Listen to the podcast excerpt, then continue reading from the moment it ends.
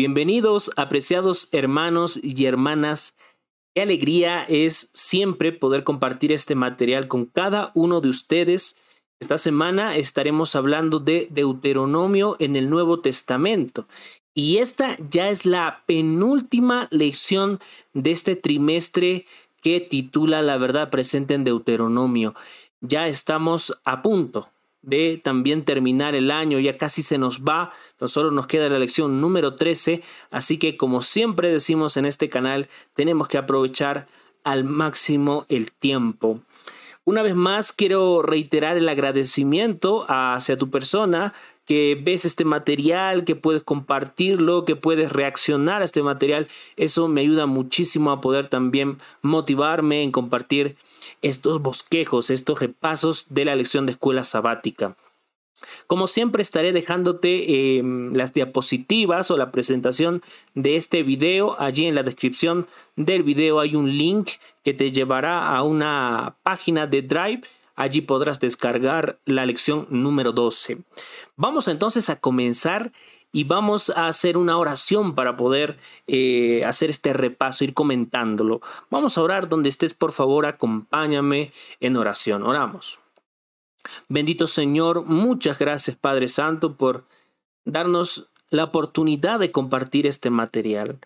Bendice a todas las personas que en este momento están escuchando este mensaje a través de YouTube y que tú, Señor, puedas instruirnos de tal modo que podamos entender mejor tu palabra y compartirla, pero sobre todo vivirla e interiorizarla, Señor, en nuestras acciones. Acompáñanos siempre, Padre Santo, te lo suplicamos, en el nombre de Jesús.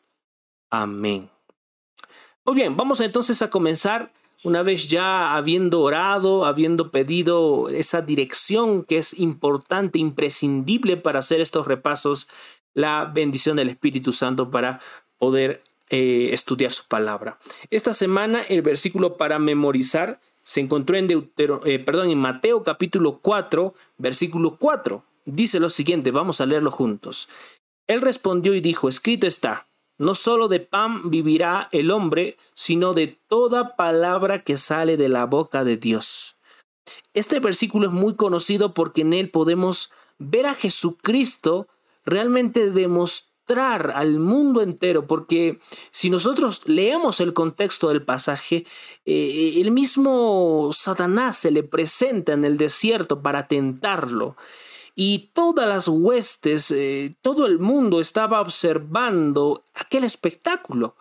Pero Jesucristo no se valió de lo que él conocía o de su propia experiencia o de su propio conocimiento para poder responder concretamente a las tentaciones de Satanás, sino que él dice, escrito está.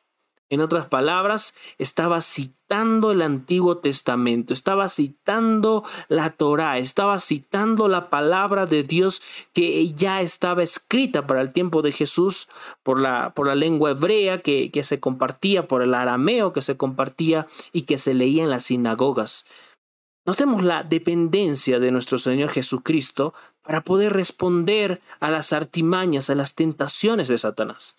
Él respondió y dijo, escrito está, no solo de pan vivirá el hombre, sino de toda palabra que sale de la boca de Dios.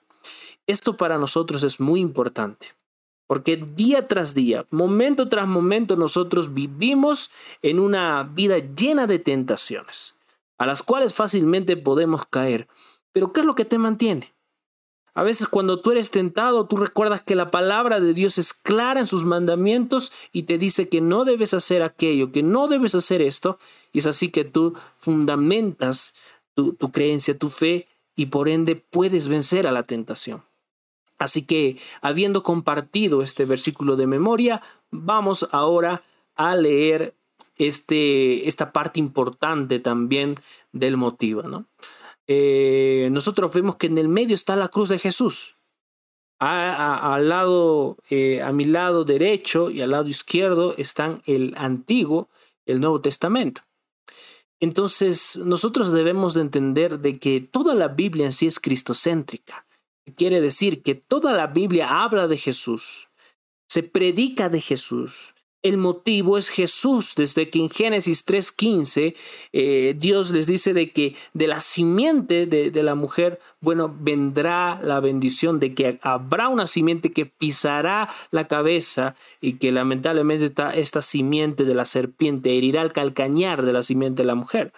Estamos hablando de que hay una promesa del Evangelio desde Génesis y esta misma promesa se mantiene viva a través de todos los escritos que hoy encontramos en la Biblia hasta Apocalipsis.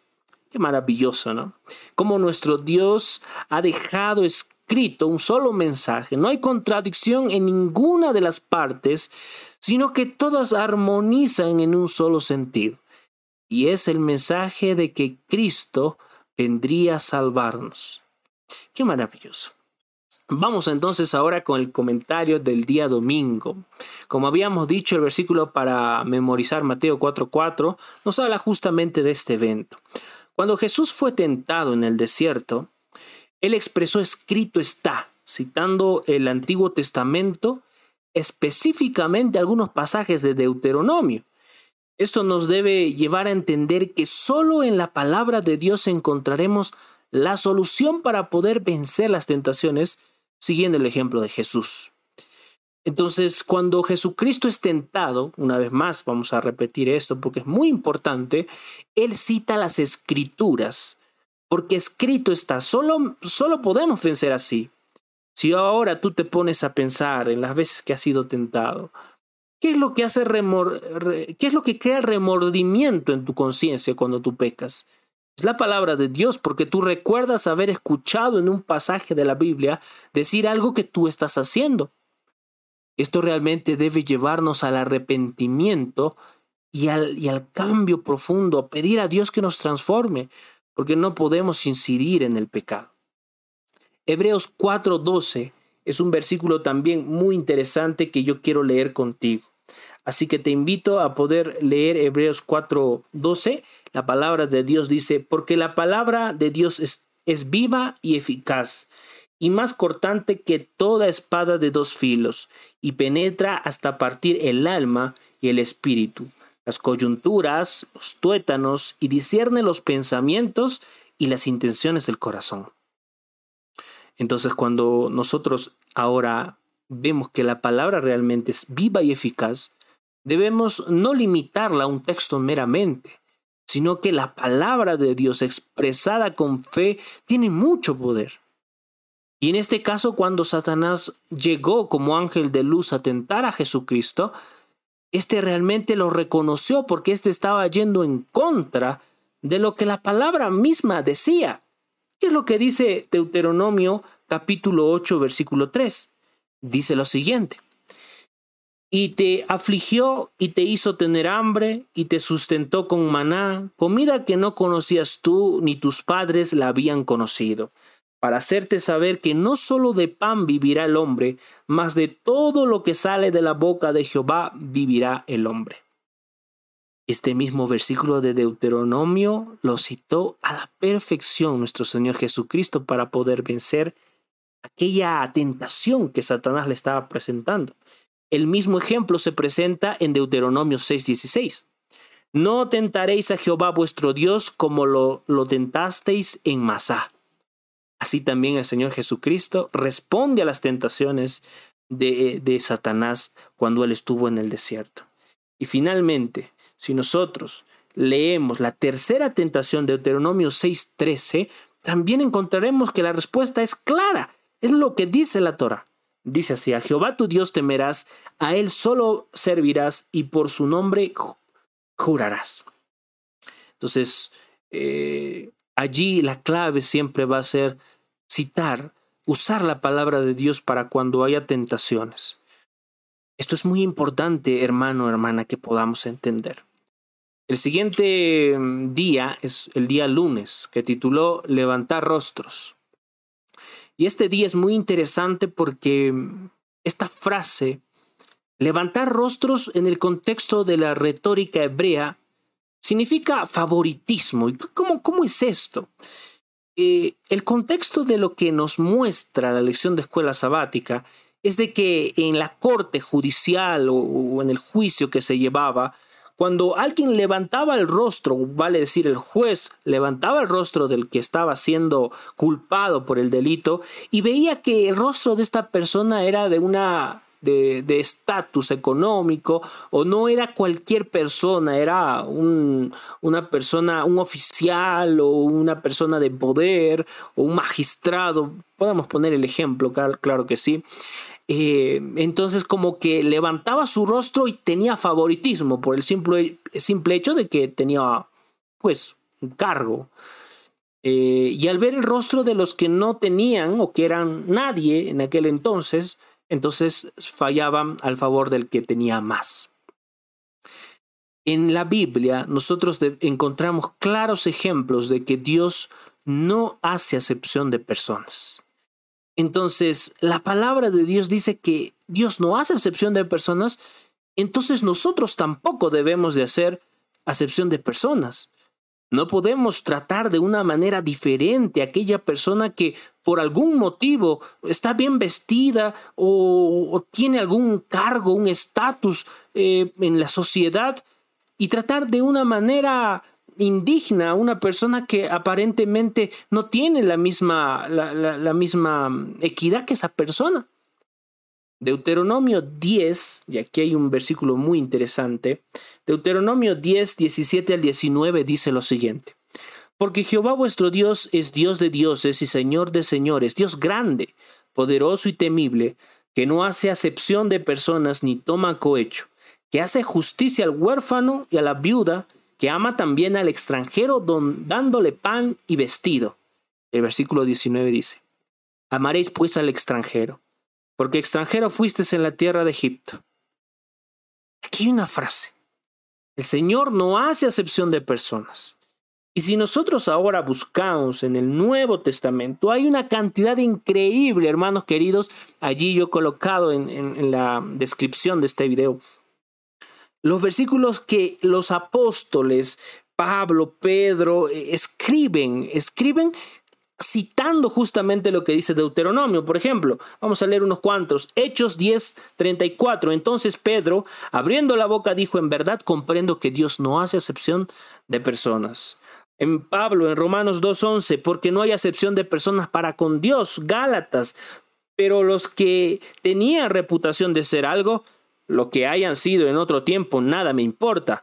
Dios no hace acepción de personas. A mí, pues, los de reputación, nada nuevo me comunicaron. Y así hay otros versículos como Efesios, Colosenses, que hablan también de que Dios no hace acepción de personas. Aquí el llamado es claro, hermano, hermana. No hagamos distinción. Todos nosotros somos hijos de un solo Dios, de un solo Padre, creador de todo. Debemos de amarnos tal y cual Dios nos invita a que amemos. El día martes hablamos de maldito en un madero. Y este día es muy interesante porque eh, la palabra de Dios también en Deuteronomio aparece hablando de que los que no guardan la ley, los que destruyen la, la ley, los que no acatan las normas de la ley, se hacen malditos. Se hacen malditos. Ahora, ¿quiénes son los que se han hecho malditos? Somos nosotros. Pero ahí viene la gracia. Gálatas 3, 1 al 14 nos habla de esa gracia. Y nos dice de que ahora Cristo vino a ser maldito no porque Él haya cometido el pecado, sino porque nosotros fuimos incapaces de, de guardar la ley. Entonces allí viene la gracia. Por amor a nosotros es que Cristo viene a ser maldito y viene a morir en una cruz, que es lo que justamente Deuteronomio 27, 16, 21, 22 y 23 hablan. Entonces el apóstol Pablo cita Deuteronomio de manera impresionante, demostrando así el sentido de la muerte de Jesús y el rol de las obras de la ley ya que por nuestra causa, por no haber guardado la ley, fuimos hechos malditos, pero Cristo cargó esa maldición en la muerte de cruz. Así nosotros podemos gozar del perdón y la gracia divina. Imagínate qué interesante suena esto. Nosotros fuimos los que cometimos el error, nosotros fuimos los que fuimos incapaces de cumplir la ley. Pero ahí viene Jesús y allí actúa la gracia, a salvarnos Vamos a leer brevemente Gálatas capítulo 3, versículos 1 al 14. Vamos a leer específicamente algunos versículos, ¿te parece? Vamos a leer entonces el versículo número 10, dice así.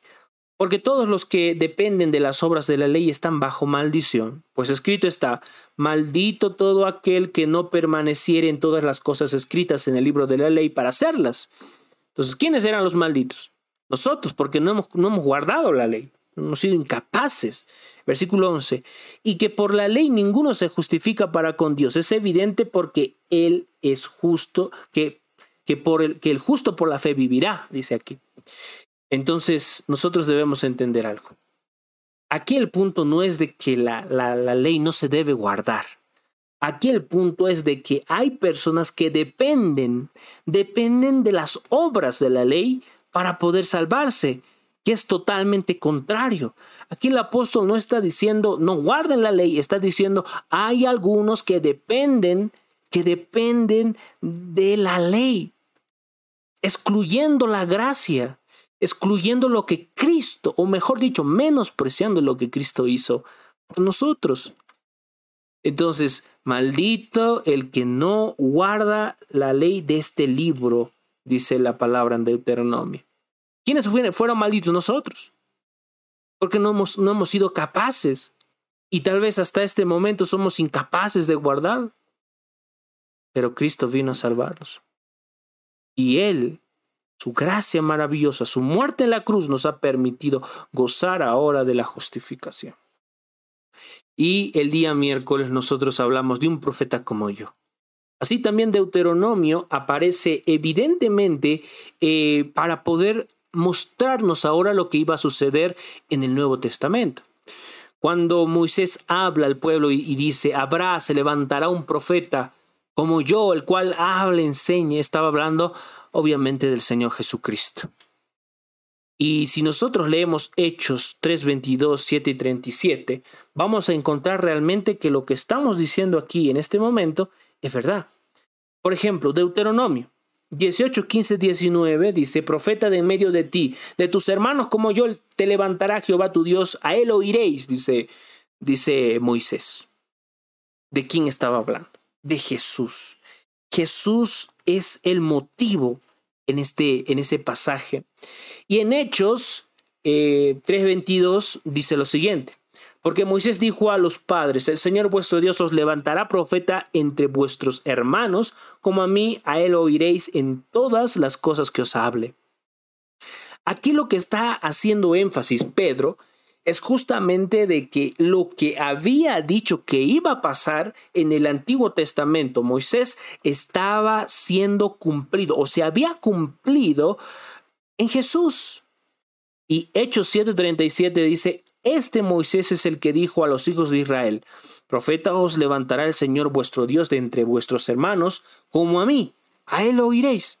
Aquí vemos a Esteban sustentando justamente delante del tribunal que lo que estaba haciendo, lo que estaba predicando, por lo cual iba a ser ajusticiado y muerto más adelante, era realmente el cumplimiento de la profecía. Entonces Dios habla a Moisés diciendo que habría un profeta que enseñaría, el cual Dios le hablaría para que instruyera al pueblo. Este profeta es Jesús, hermanos y hermanas. Por otro lado, Pedro y Esteban también citan al Antiguo Testamento, especialmente Deuteronomio, para hacer énfasis en que se había dado cumplimiento a lo que Moisés había dicho. interesante, ¿no? Así es como nosotros entendemos que toda la Biblia es un, es un común. Eh, toda la Biblia se, se articula entre, entre ella misma. Se interpreta a través de ella misma jueves, el día jueves, tituló Horrenda cosa. Y aquí nosotros hacemos un alto a poder reflexionar realmente de si es que estamos aceptando la verdad presente que ha estado en el Antiguo, en Deuteronomio, como en el Nuevo Testamento. Siempre ha sido por gracia. Y lamentablemente cuando nosotros no aceptamos la gracia de Dios, es allí cuando tenemos que pagarlo con nuestro propio sueldo, con nuestra propia cuenta, con nuestras propias vidas. Jesucristo se ofreció por ti. Depende de ti si tú aceptas a Jesús en tu vida y aceptas el sacrificio que Él hizo, pero si no lo haces, vas a tener que pagar de todos modos y vas a tener que pagar con tu vida. Y el final realmente será claro y evidente la destrucción. Entonces, al despreciar la gracia de Dios por la muerte de su Hijo Jesús, automáticamente nos toca pagar a nosotros las acciones de nuestras propias cuentas. Por ejemplo, Pablo también una vez más cita el Antiguo Testamento, Deuteronomio, para poder dirigirse al pueblo y advertir de las consecuencias de la infidelidad. Y las consecuencias son bien duras. Vamos a leer algunos pasajes juntos. Hebreos 10, 28 al 31. Dice lo siguiente. El que viola la ley de Moisés por el testimonio de dos o tres testigos muere irremisiblemente. ¿Ok? Está hablando de testigos. Ahora, si nosotros vemos en la palabra de Dios hablar de los testigos, vamos a leer Deuteronomio 17.6, que dice, por lo dicho de dos o tres testigos morirá el que hubiera de morir, no morirá por el dicho de un solo testigo. ¿Cuáles son esos dos testigos? El Antiguo y el Nuevo Testamento. Tenemos la gracia en ambos. Y también obviamente estaba hablando de una gracia divina. Pero sabes que no todo en la vida está perdido. Porque Romanos 8.1 es la promesa que todo cristiano debe conocer. Dice la palabra de Dios. Ahora pues, ninguna condenación hay para los que están en Cristo Jesús, los que no andan conforme a la carne, sino conforme al Espíritu. Tú no quieres ser condenado, ¿verdad? ¿Quién quiere ser condenado en este mundo? ¿Quién quiere padecer esos sufrimientos que inevitablemente vamos a atravesar en el tiempo del fin? ¿Quién quiere estar en el zapato de aquellos niños que están en la calle sufriendo? ¿Quién quiere estar en los zapatos de esas víctimas que mueren día tras día a razón de las enfermedades? Y todo ello es producto del pecado. Pero dice la palabra de Dios, ninguna condenación hay para los que están en Cristo Jesús. Esto es lo más hermoso. No hay ninguna condenación si tú decides creer en Jesús. El camino a Cristo, página 51, dice lo siguiente, de modo que ya no te, ya no te perteneces, porque fuisteis comprado por precio, sabiendo que fuisteis redimidos, no con cosa corruptible como plata y oro, sino con preciosa sangre, la de Cristo, como de un cordero sin defecto e inmaculado. Mediante este sencillo acto de creer en Dios, el Espíritu Santo engendró nueva vida en tu corazón. Eres como un niño nacido en la familia de Dios y Él te ama como su hijo. Entonces, ahora que has nacido de nuevo porque has aceptado a Jesús en tu corazón, debes realmente entender de que toda la ley, toda la Biblia es necesaria. Dios no murió para que nos perdamos sin guardar la ley. Dios murió para reconciliarnos en la cruz del Calvario. Él finalmente pagó la deuda que nosotros tuvimos que haber pagado y en agradecimiento nosotros guardamos la ley.